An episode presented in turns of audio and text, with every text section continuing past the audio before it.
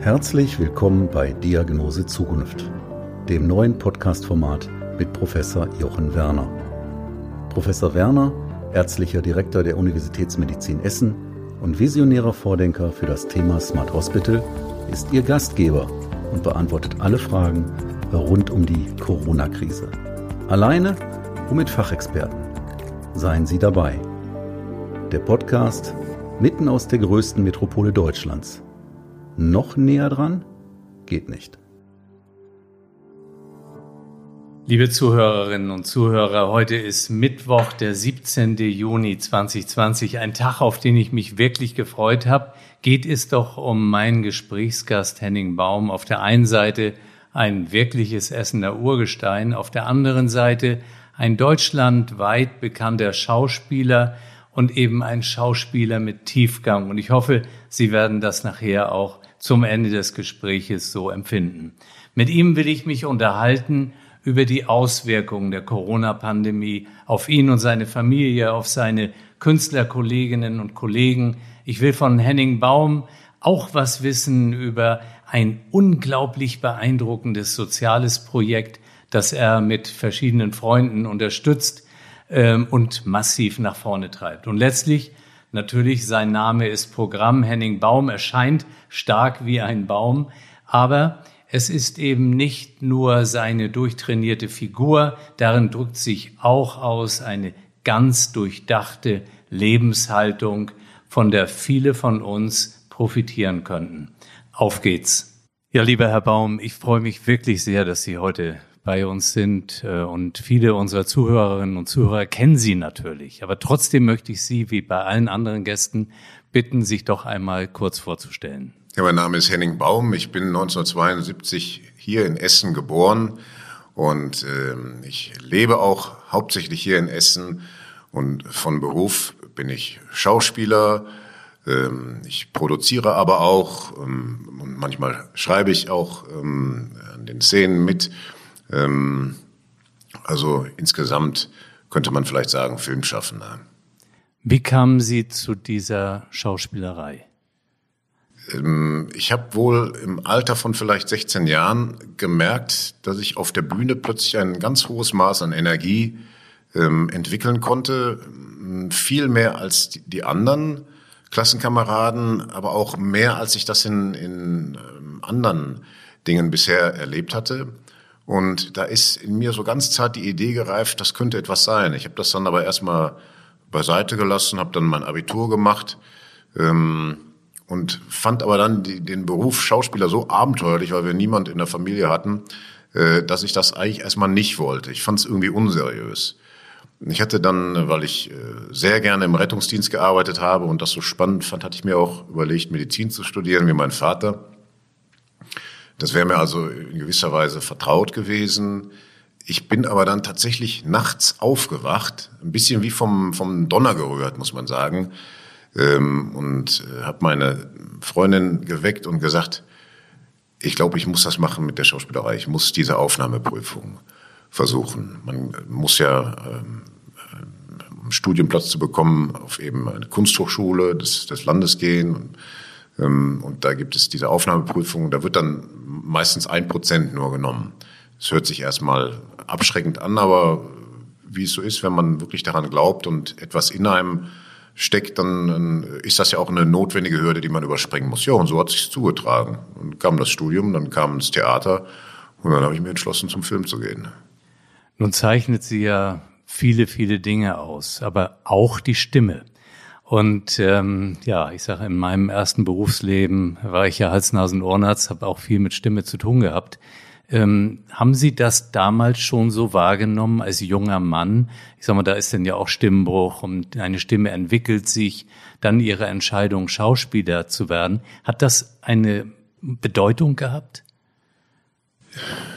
Ich habe äh, wahrscheinlich schon in meiner Jugend gemerkt, dass die Stimme ähm, ein bisschen anders war als die der anderen.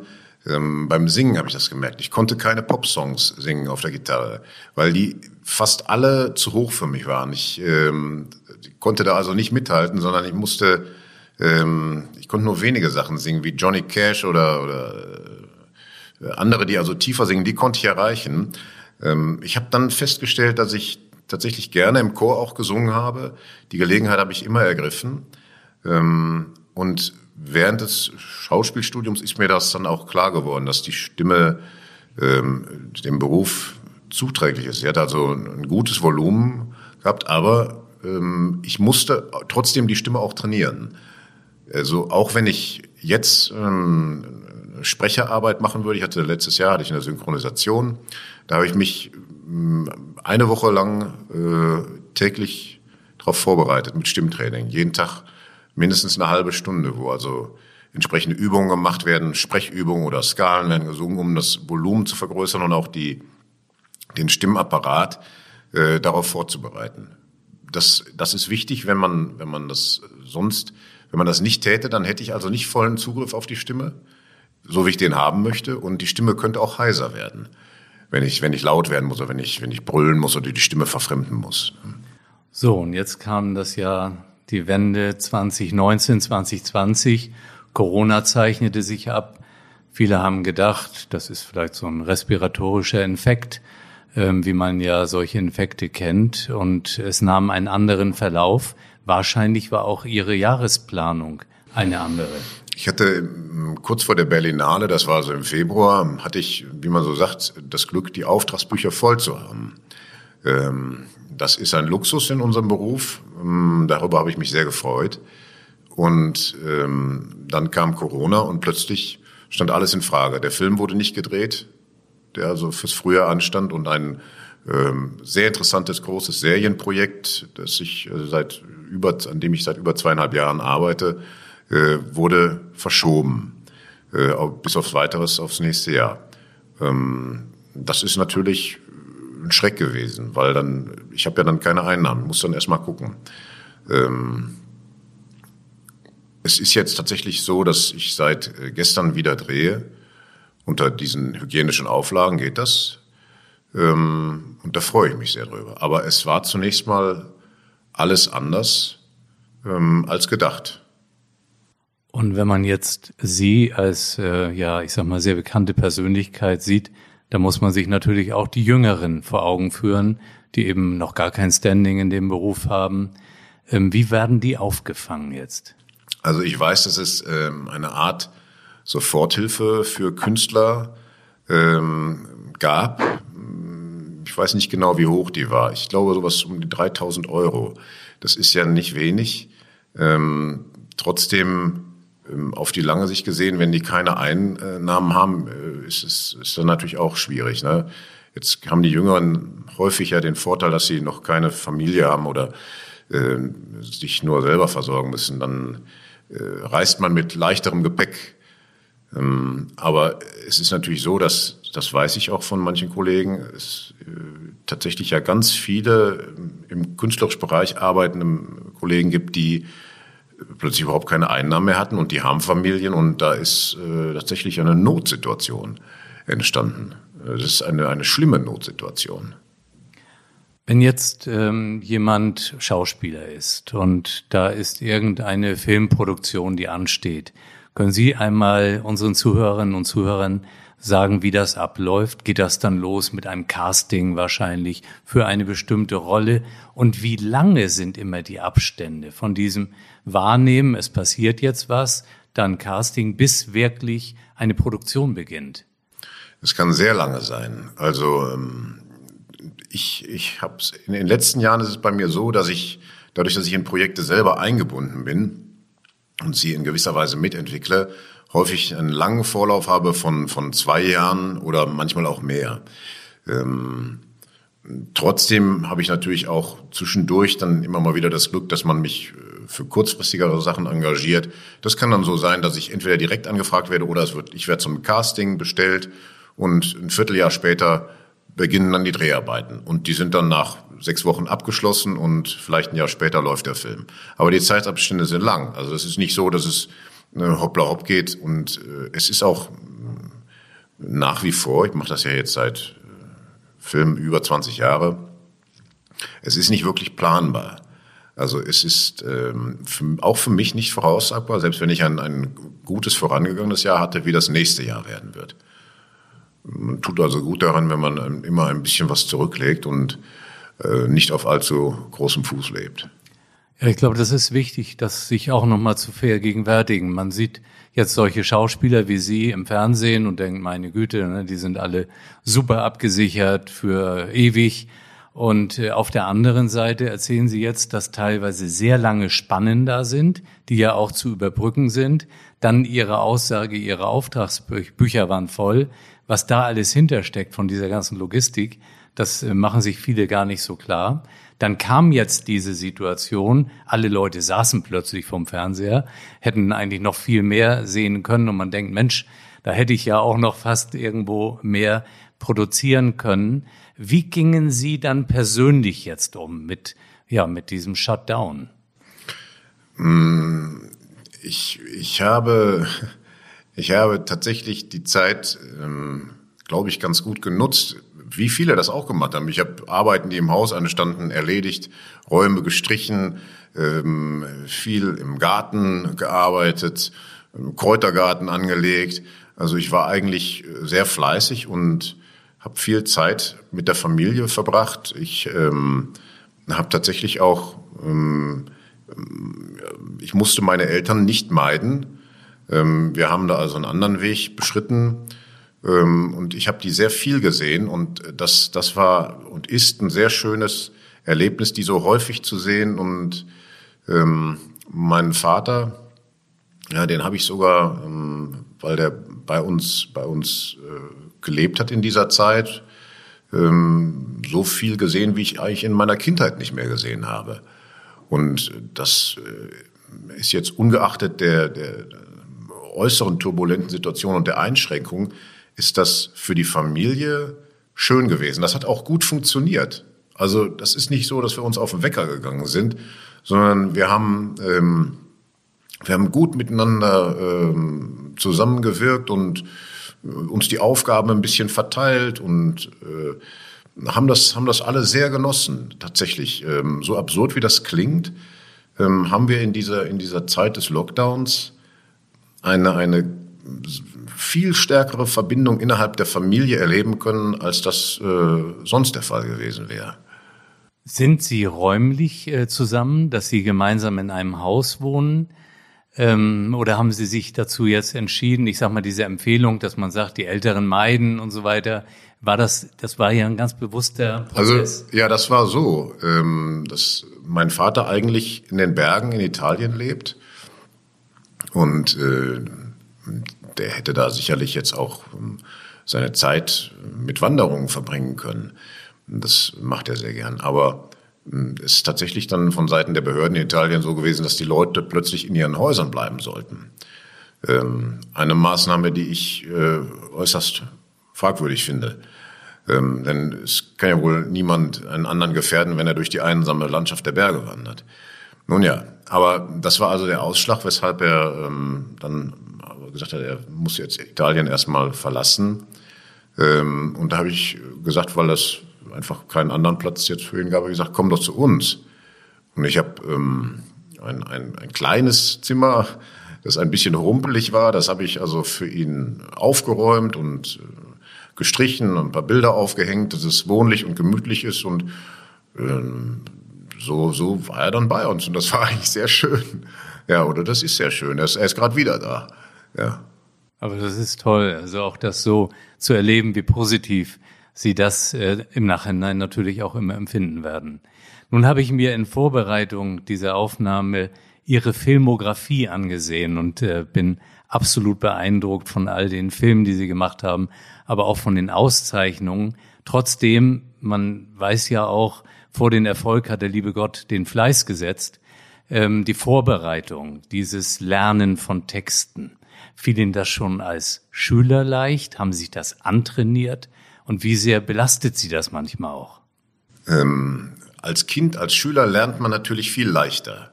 Ich kann heute teilweise noch ähm, Balladen mitsprechen oder auch Passagen vortragen, die ich damals gelernt habe. Äh, Im Übrigen, das würde ich nebenbei den, den, den Schülern und den Kindern sehr empfehlen, das auch zu üben und sich damit vertraut zu machen. Sich also durchaus den Balladen beispielsweise von Schiller, die sehr plastisch sind, zu nähern. Wenn das nicht in der Schule unterrichtet wird, macht mal den Versuch, lest das durch. Das äh, sind wie kleine spannende Filme, die da stattfinden, wenn man die Bürgschaft liest oder den, den Taucher oder auch Konrad Ferdinand Meyer, die Füße im Feuer. Das ist hochdramatisch. Das hat mich als Kind also äh, sehr beeindruckt, wenn ich die älteren Schüler gesehen habe, wie sie das rezitiert haben. Das Lernen der Texte beim Schauspiel, vor allem wenn es eben beim Film ist, sind es ja Prosatexte, auch, ja, die sind häufig, sind, sind relativ banal, die Texte. Ne? Und da ist die Schwierigkeit, wie transportiert man den Gedanken in den Text rein? Liegt dem überhaupt ein Gedanke zugrunde? Und ich muss dann manchmal auch ein bisschen korrigieren. Ich muss es zu meiner Sprache machen. Und so ist die Aufgabe des Textlernens eigentlich viel eher eine Aufgabe des richtigen Denkens. Ähm, ich muss also meine Gedanken so klar und schlüssig vor mir liegen haben, dass sich dann dem Zuschauer beim Sprechen der Gedanke auch erschließt. Der Zuschauer soll selber nicht nachdenken, er muss also diese Denkleistung nicht machen, sondern beim Zuhören erschließt sich ihm mein Gedanke und auch meine innere Haltung zu dem, was ich da sage oder der Situation. Ähm, es ist ein, ein, ein Fehler, wenn man glaubt, dass Schauspiel vor allem etwas damit zu tun hat, dass man besonders gefühlvoll oder so jetzt in den Dingen sei oder dass, dass man diese Gefühle spielt. Es ist vielmehr so, dass vor allem als erstes eine Denkleistung steht. Die Gefühle stellen sich dann beim Spiel ein. Ein bisschen wie ähm, das Bild von einer Lokomotive, wo vorne die Lok die Waggons zieht. Erst muss die Lok voll mit Kohlen sein, das sind die Gedanken. Klarheit der Gedanken und die zieht dann den Zug und die Waggons sind die Gefühle, die kommen hinterdrein. Die, die braucht man also nicht spielen. Die stellen sich ein, wenn man richtig denkt. Das haben Sie super beschrieben. Also das hat mir das auch mal neu eröffnet jetzt. Ähm, trotzdem will ich gerne bei den Gefühlen auch bleiben. Sie haben gesagt, Sie drehen jetzt wieder. Da hat das ja auch natürlich mit Gefühl zu tun. Ähm, und dann kommen diese Abstandsgebote. Wie bereiten sich jetzt die Schauspieler darauf vor? Müssen die jetzt Testungen machen oder wie geht das? Ähm, das ist so organisiert in konzentrischen Kreisen. Es gibt den inneren Kern, das sind wir, wir Schauspieler und Regie. Und dann gibt es ähm, die verschiedene Kreise drumherum von den Gewerken. Ähm, wir sollen möglichst keinen Kontakt zu den anderen Kreisen haben. Da müssen wir Sicherheitsabstand halten. Wir sind alle getestet ähm, so dass ich beispielsweise ähm, Otto Walkes gestern, äh, mit dem ich zusammendrehe, natürlich auch die Hand gebe und ihn so begrüße. Das wäre nun wirklich absurd, wenn ich, wo ich weiß, dass er getestet ist und ich getestet bin, ihm jetzt nicht mehr die Hand reichen würde. Das äh, soll man also, äh, da soll man sich äh, nicht ins Boxhorn jagen lassen. Ähm, und so spielen wir dann ganz normal miteinander während alle anderen äh, um uns herum die entsprechenden Hygienemaßnahmen einhalten. Und wir Schauspieler ähm, sind eigentlich in unserem Spiel nicht gehemmt, weil wir ja getestet sind und dadurch frei agieren können. Ja, ich glaube, das ist auch ganz wichtig, dass man sich das nochmal vor Augen führt, denn ansonsten funktioniert es ja auch nicht. Muss man ehrlich sagen, wenn Sie da irgendwie immer zwei, drei Meter Abstand halten sollen, wo es manchmal auch nicht gegeben ist oder die Szene das erfordert. In Deutschland ist ja alles immer schwarz-weiß. Ne? Hand geben ja oder Hand geben nein und dann grundsätzlich, ich glaube, es sind Unterschiede in einem Krankenhaus oder bei einer solchen Szene und wie man sich überhaupt bewegt, aber damit haben viele Schwierigkeiten, dies zu differenzieren. Jetzt kam diese Corona-Pandemie ja für uns alle, müssen wir sagen, unvorbereitet.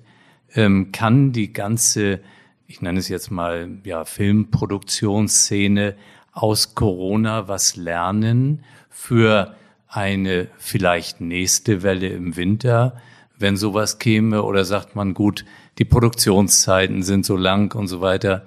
Man, man muss es jetzt abwarten.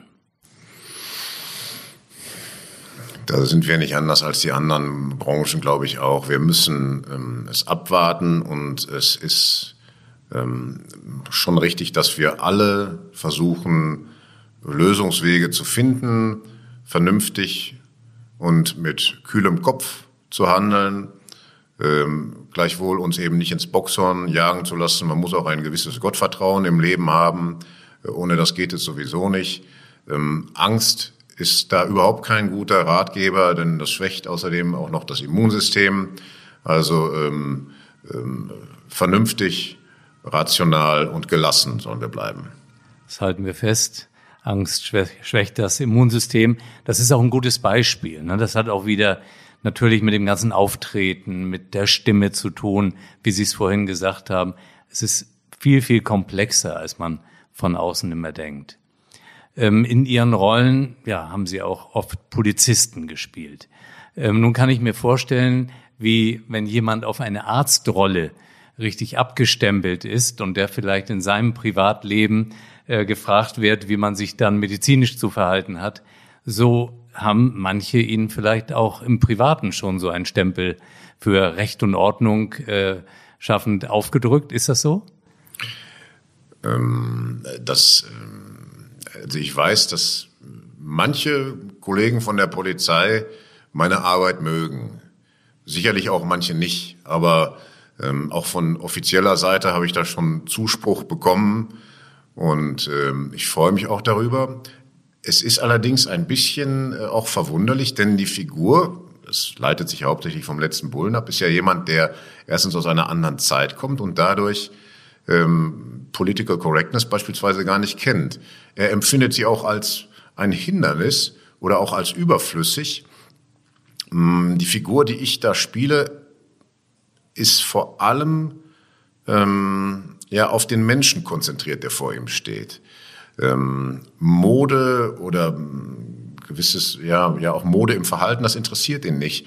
Ähm, der Mensch interessiert ihn und sein Leitfaden ist eigentlich auch nicht das Polizeihandbuch, sondern das Gewissen. Und das leitet sich bei dieser Figur, die ich da spiele, ab aus einem, ja, auch aus einer klaren Ethik. Der hat eine klare Grundethik. Ich habe den mal so verortet, der ist ja im Ruhrgebiet groß geworden, ähm, katholisch erzogen, so wie hier viele waren, die Eltern vielleicht auch irgendwann mal Zuwanderer oder die Großeltern. Ähm, und das prägt ihn auch. Und ähm, er macht also durchaus Sachen, die vielleicht jetzt gar nicht so den Vorschriften entsprechen, äh, wenn man das ganz streng anlegen würde. Nee, tut er nicht. Er wendet sich sogar manchmal ganz bewusst dagegen, weil er sagt, nee, das mache ich jetzt nicht, weil ähm, das widerspricht seiner Ansicht nach dem gesunden Menschenverstand und er schadet damit einem Menschen. Und also er folgt da seinem Gewissen. Und das finde ich eigentlich ganz sympathisch. Und es ist erstaunlich, dass das also, oder es, ich finde es eigentlich erfreulich, dass viele Polizisten sagen, das gefällt uns ganz gut. Aber da schließt sich ja auch der Bogen. Ich meine, Sie sind ein Kind des Ruhrgebiets. Sie sind in Essen geboren. Sie leben überwiegend in Essen. Ähm, was sind für Sie die schönsten Plätze im Ruhrgebiet, wo Sie sich am wohlsten fühlen? Ja, ich bin unten am Baldnersee groß geworden in Heisingen und das verknüpfe ich mit meiner Kindheit. Die ich hatte da eine sehr schöne Kindheit, habe da also viele Abenteuer erlebt und, und so ein bisschen den Anflug von Wildnis auch da unten gehabt, den ich mir eigentlich als Kind immer immer gewünscht habe. Vielleicht nicht genug Wildnis für, für mein, mein Idealzustand, aber immerhin Natur. Und ähm, ich, ich finde, dass es im Ruhrgebiet viel zu entdecken gibt. Ich habe den Norden erst später entdeckt. Der Süden ist natürlich schön und lieblich, aber es gibt auch im Norden echt viel zu entdecken. Und eben auch nicht nur jetzt Zollverein, da ist natürlich jetzt schon doll hergerichtet, aber auch die, die Halden, die bepflanzt sind, äh, wo es tolle Wege um und über die Halden gibt. Ähm, da stellen sich auch ganz neue Perspektiven ein. Also ähm, dieses riesige Ruhrgebiet, seinen vielen Kommunen, das, das hat so viele Gesichter, das, das ist gar nicht so in einen Topf zu stecken. Und ähm, ich entdecke auch immer wieder Neues und freue mich auch darüber. Und ähm, was ich, ähm, ja, was ich mir wünschen würde, wäre noch mehr Stellen zu entdecken, wo man so das alte Ruhrgebiet noch so ein bisschen sieht. Da ist aber tatsächlich, das geht immer mehr weg. Das, äh, das muss man schon ein bisschen mit der Lupe suchen. Es ist natürlich auch viel saniert worden, manchmal auch ein bisschen kaputt saniert oder so. Da hat man zu spät gemerkt, dass das eigentlich eine identitätsstiftende äh, Aussage gehabt hätte. Aber ähm, es ist auch bei den Menschen, ist es immer noch zu spüren, dieses Ruhrgebiet. Es ist noch, noch in ihnen drin. Ich bin ja vor fünf Jahren mit meiner Familie hierher gezogen nach Essen. Wir fühlen uns super wohl, entdecken auch viele, na, für uns natürlich sowieso neue Dinge im Ruhrgebiet, aber wir fühlen uns wirklich wohl. Und jetzt bei Ihnen gab es da mal eine Phase, wo Sie gedacht haben, Mensch, vielleicht ziehe ich doch nach Berlin oder ich weiß nicht, in eine ganz andere Stadt? Ja, ich habe auch mal eine Zeit lang in München gelebt. Es gilt ja so als einer der schönsten Städte. Das hat auch viel zu bieten, aber äh, da ist auch eine gewisse Kälte in der Stadt. Äh, und man kann tatsächlich, das war vor 20 Jahren, über 20 Jahren bin ich ja hingezogen, man hat damals schon gemerkt, das Wohnen in München wird so teuer, dass sich das Menschen mit normalem Verdienst kaum noch leisten können. Und ich finde, dann kippt etwas in einer Stadt. Dann kippt eine Art seelischer, sozialer Gesundheit, ähm, wenn diese Grundbedürfnisse plötzlich nur noch, ähm, nur noch für, für, für, für Menschen mit ganz hohem Einkommen oder die Erben sind und dadurch mehr Geld als, als normal haben möglich sind, dann ist auch etwas krank in einer Stadt. Und das habe ich damals schon als schwierig gesehen. Das sind nun Trends, die haben sich in anderen Städten ja in Deutschland auch äh, verschärft. Äh, es ist Gott sei Dank hier im Ruhrgebiet noch nicht so, aber ich bin häufig in Berlin, da hat sich das auch dramatisch verändert. Ähm, eben das, das, die Kosten des Wohnens, das verändert eine Stadt. Und ich bin wirklich der Ansicht, dass hier eine ganz wichtige Aufgabe seitens der Politik besteht, dieses Problem des Wohnens, bezahlbaren Wohnens zu lösen. Wir erleben ja gerade, dass Konjunkturpakete geschnürt werden und so, die haben natürlich auch jeweils einen unterschiedlichen Ansatz. Dennoch denke ich, das muss stärker in den Diskurs eingebracht werden, dass Menschen ihre Miete bezahlen können, dass auch Wohnungen gekauft werden können. Das ist total überhitzt und es ist auch Ausdruck einer gewissen Hysterie insgesamt. Warum steigen, steigt der Staat aus dem sozialen Wohnungsbau aus? Warum hat er das gemacht? Ja, in Berlin wurden 400.000 Wohnungen verkauft, die im Senat gehört haben. Das ist ein Irrsinn. Nicht wahr? Das war ja alles dazu da, um das abzupuffern. Also hier sehe ich bei meinen Reisen durch Deutschland auch starke Veränderungen in den Städten hin zu einer Juppisierung, nenne ich das mal, ne? äh, die ich mit großer Sorge sehe. Weil es ist letztlich ja so, Menschen, die eine, eine, eine ordentliche Tätigkeit haben und, und einen ordentlichen Lohn verdienen, wenn die sich nicht mehr mehr eine Miete leisten können, ja, dann stimmt etwas nicht. Dann, das ist auch demokratiegefährdend kann dem ganz genau wirklich folgen. Sie haben das äh, brillant dargestellt. Das drückt aber auch Ihr Engagement um soziale Projekte aus. Und eines davon ist Ihre Tätigkeit bei Menschen Mögliches. Ich finde dieses Projekt sehr, sehr beeindruckend. Bitte schildern Sie doch einmal, was dahinter steckt. Ja, das ist ein, ein, ein das ist ja ein bisschen komplex, denn ähm, dieses Projekt äh, schwere Last von kleinen Schultern ähm, handelt nun darum, dass wenn ein Elternteil ähm, an einer schweren Krankheit erkrankt, onkologische Erkrankung, also Krebserkrankung, ähm, dann bringt das eine ganz starke Veränderung für die Lebenssituation der Familien mit sich. Und wir haben also vor vielen Jahren, ich weiß nicht, das ist vielleicht sogar acht, neun, zehn Jahre her, haben wir eben festgestellt, die sind auf sich allein gestellt, die Familien, die sind mehr oder weniger allein gelassen. Und ähm, der Verein hat dann einen ein, angefangen mit Therapeuten ein Netzwerk aufzubauen, auch im Verbund mit den Kliniken hier in Essen, der das Angebot an betroffene Familien äh, richtet, wenn ihr wollt, dann helfen wir euch, mit dieser Situation umzugehen, die ja ganz viel verändert. Und äh, wir helfen auch den, den Kindern und dem anderen Elternteil, ähm, diese Situation zu verstehen, was da überhaupt passiert. Und wir sprechen mit euch über eure Ängste und über eure seelischen Nöte und wir achten darauf, dass ihr nicht auseinanderfallt, dass euch trotzdem Kraft zufließt durch diese Zeit einer sehr, sehr schweren Prüfung, deren Ausgang ungewiss ist. Ja, und als ich das erste Mal, ich sag mal, den Satz hörte, schwere Last von kleinen Schultern nehmen, ja, da war für mich eigentlich alles klar und ich habe mich dann ja ein bisschen damit befasst. Das ist ein unglaublich ja, faszinierendes Projekt, das wirklich Menschen in einer schwersten Lebenssituation helfen kann. Und Sie konnten jetzt auch wieder helfen durch Ihre Teilnahme bei Wer wird Millionär bei Günter Jauch. Sie haben souverän, das muss ich sagen, 125.000 Euro gewonnen. Ähm, viele von uns, die jetzt auch zuhören, haben sich alle schon mal auf diesem Stuhl sitzen sehen und gedacht, oh Gott, ähm, was ist das peinlich, wenn ich vielleicht die ersten Fragen nicht beantworten kann? Was ging Ihnen da im Kopf? Ganz genau das Gleiche. Ähm, denn natürlich, das kann, glaube ich, jedermann so ergehen, wenn er da sitzt und man ist nervös, dass man auch eine der, der unteren Fragen nicht versteht. Die sind manchmal ein bisschen trickreich formuliert und wenn man da auf, auf dem Schlauch steht, ne, dann, dann kommt man vielleicht nicht drauf. Also ich war da auch nervös, ähm, aber trotzdem habe ich versucht, konzentriert zu sein und ähm, ich, ich wusste um diese, um diese Finanzierungslücke, die wir hatten, und dann kam auch das Angebot und dahin zu gehen und habe ich gedacht, das ist ja nun eine super Gelegenheit, äh, das miteinander zu verbinden und da will ich mal mein Glück versuchen.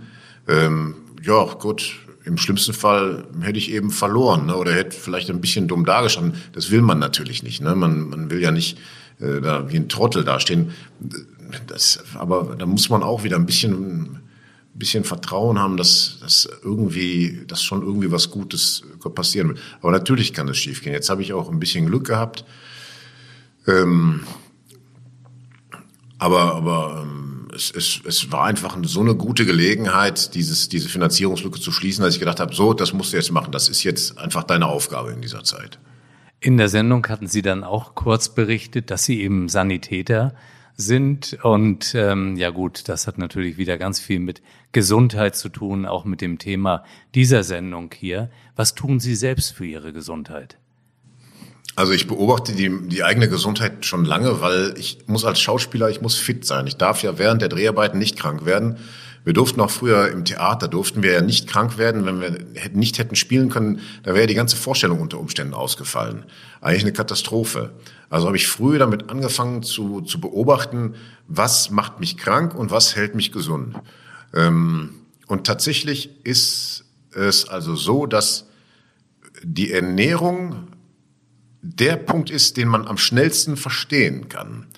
Ähm, auch da lerne ich allerdings dazu, ähm, vereinfacht gesprochen bin ich zu der Erkenntnis gekommen bis jetzt, dass ähm, mich eine, eine Ernährung mit wenig Fleisch, fast vegan würde ich sagen, ähm, mit wenig Fleisch, immer frische Nahrung, also keine vorgefertigte Nahrung und nach Möglichkeit auch, dass die, die, die, Qualität der Nahrung ja im besten Fall biologisch dynamisch ist ähm, weil das eine bestimmte Form des Anbaus ist, die über, über normales Bio hinausgeht, ähm, zu sich genommen werden sollte. Ähm, ich, ich fange den Tag ja ganz einfach an mit, ich koche mir ein Porridge, ne? So Haferflocken, das äh, mit einem Apfel da drin, das, das kostet auch nicht viel Geld. Da wird dann häufig der Einwand gebracht, ja, ja, das können sich ja nur Leute leisten, die viel Geld haben. Das ist ein Missverständnis. Natürlich muss man sich entscheiden, dass man für Ernährung dann nicht das Billigste kauft. Ähm, aber wie gesagt, wenn man auf Fleisch verzichtet und auch Alkohol nur in Maßen genießt, dann ist der Rest eigentlich ganz gut zu tragen. Das ist das eine. Ähm, das andere ist sicherlich ähm, Bewegung, Sport. Da muss man aber jetzt nicht so viel machen, wie ich das mache. Das, äh, das muss jeder für sich rausfinden. Aber ähm, sagen wir mal so, wenn jemand nun älter ist und er kann keinen großen Sport mehr machen, dann wird er die wohltuende Wirkung eines Waldspaziergangs äh, dennoch merken. Es geht also nicht darum, athletisch zu sein. Aber ich kann den Leuten nur raten, geht raus, geht nach Möglichkeit in den Wald. Äh, das hat also auch nicht nur wieder was mit frischer Luft zu tun, sondern ich äh, habe beobachtet, dass im Wald eine besondere Stimmung auf uns wirkt die uns in gewisser Weise ja wieder Kraft gibt und uns auch beruhigt, auch die Nerven beruhigt. Da gibt es natürlich auch Studien zu. Das ist jetzt nicht also irgendeine esoterische äh, Aussage, die ich hier treffe, sondern das weiß die Wissenschaft mittlerweile auch immer mehr. Ähm, und das Dritte ist, das ist auch ganz wichtig, das äh, erschließe ich mir aber gerade erst dieses Gebiet, das ist die Gesundheit durch das richtige Denken. Ähm, ich nenne das mal eine, ja, eine Gedankenhygiene mm, und auch, die geht einher mit Gedankendisziplin. Ähm, die setzt da an, dass ich mir klar mache, was nehme ich gedanklich zu mir? Also, was konsumiere ich für Medien? Auch da muss man vorsichtig sein. Wenn man den ganzen Tag also Medien konsumiert in Form von sozialen Netzwerken oder auch Nachrichten, wir nehmen die ganze Zeit schlechte Nachrichten auf, das macht was mit uns. Ich will nicht sagen, dass man das nicht tun soll. Man soll ruhig seine Zeitung lesen, aber man muss es eben auch wissen, wie es in uns wirkt. Ähm, welche Bücher wir lesen, auch welche Musik wir hören, auch welche Filme wir gucken. Das hat alles einen Widerhall in uns. Und es kann uns äh, eben auch schwächen. Ähm, das, äh, das ist schon so. Ich meine, jeder kann ja mal den Versuch machen, ähm, dass er, dass er beispielsweise, ich nehme jetzt mal ein bekanntes Bild, die Sixtinische Madonna von, von Raphael, ähm, sich als, als kleines Bild neben das Bett stellt. Oder er nimmt es mit auf Reisen, wenn er in Hotelzimmern ist. Die Hotelzimmer sind häufig banal. Dann hat allein diese kleine Postkarte, dieses Bild von Raphael, ähm, eine Ausstrahlung, die so ein banales Hotelzimmer aufhält. Und mir tut das gut. Ich spüre das und ich versuche ähm, diesem Gedanken folgend ähm, mich auch weiterzuentwickeln. Ich bin da vielleicht auch noch gar nicht so gut. Ich gucke natürlich auch manchmal irgendeinen Unsinn oder so. Das will ich jetzt nicht sagen, dass man das also völlig äh, weglassen muss. Aber man muss sich eben klar machen, es stärkt einen oder es schwächt einen auch. Das hat, hat einen Einfluss. Ich bin mir sicher, wenn die Wissenschaft darauf kommt, das zu untersuchen, dann wird man auch Ergebnisse feststellen.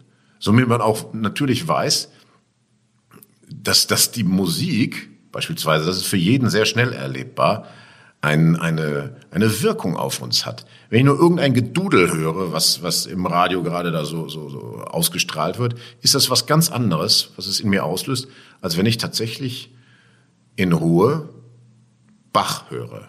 Also bei Bach merkt es wirklich der Blödeste, muss ich ganz ehrlich sagen. Dass, dass diese Musik ist hochgradig geistig inspiriert und da profitiert man von. Das stärkt. Lieber Baum, ich möchte Ihnen erstmal für diese Gedanken wirklich danken. Das kann man kaum besser erklären. Und ich glaube, genau so funktioniert eben auch Gesundheit und Medizin.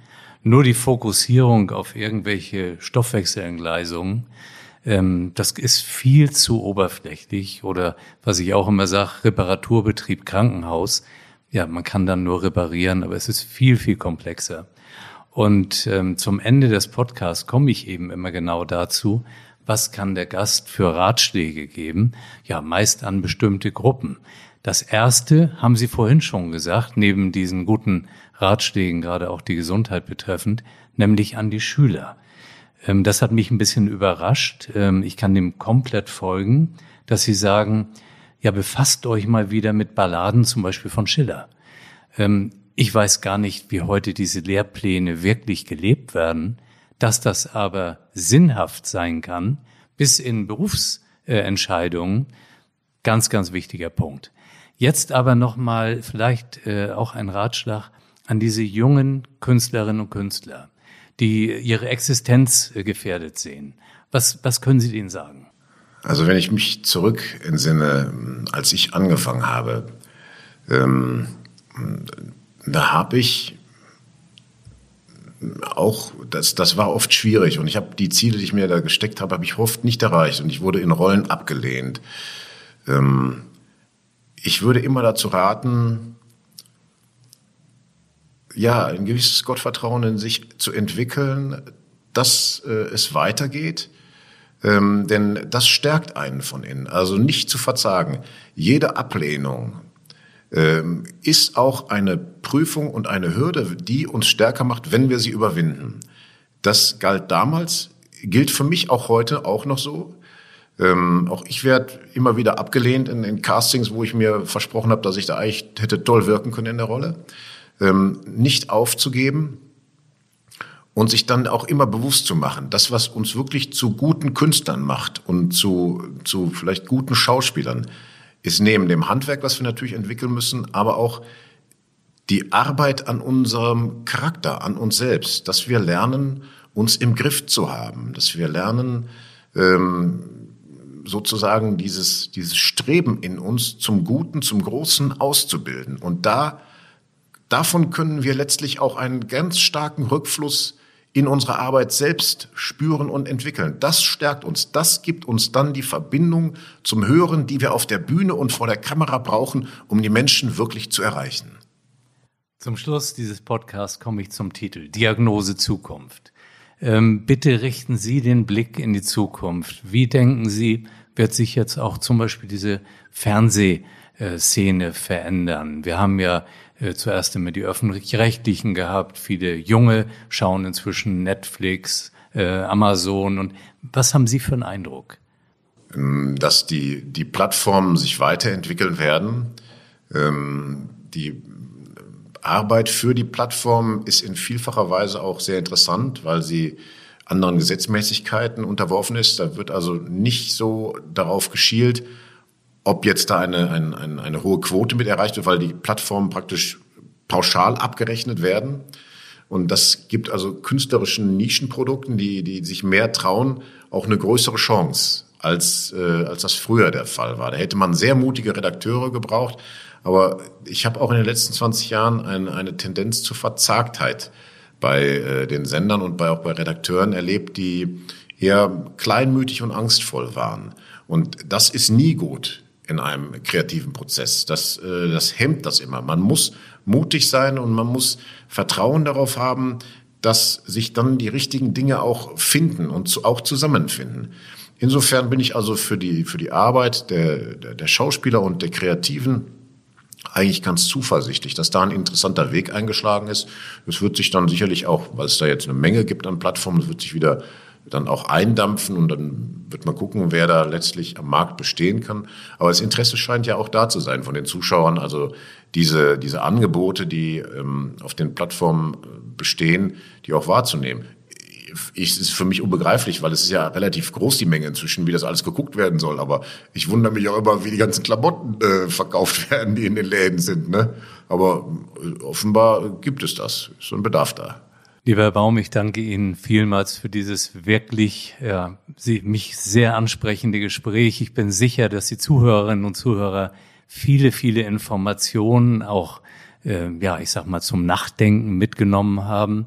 Und äh, Ihnen und uns wünschen wir, dass Sie noch ganz, ganz lange gesund bleiben und dass wir weiterhin viel Freude an und mit Ihnen haben. Dankeschön. Danke, dass ich hier sein durfte. Bleiben oder werden Sie rasch gesund? Wir füreinander und Chance Corona sind meine beiden Hashtags zur Verabschiedung. Ihnen und Ihren Lieben alles Gute, Ihr Jochen Werner.